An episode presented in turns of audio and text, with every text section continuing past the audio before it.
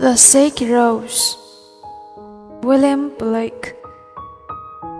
O rose, thou art sick, the invisible worm that flies in the night, in the hurling storm, has found out thy bed of crimson joy, and his dark secret love does thy life destroy.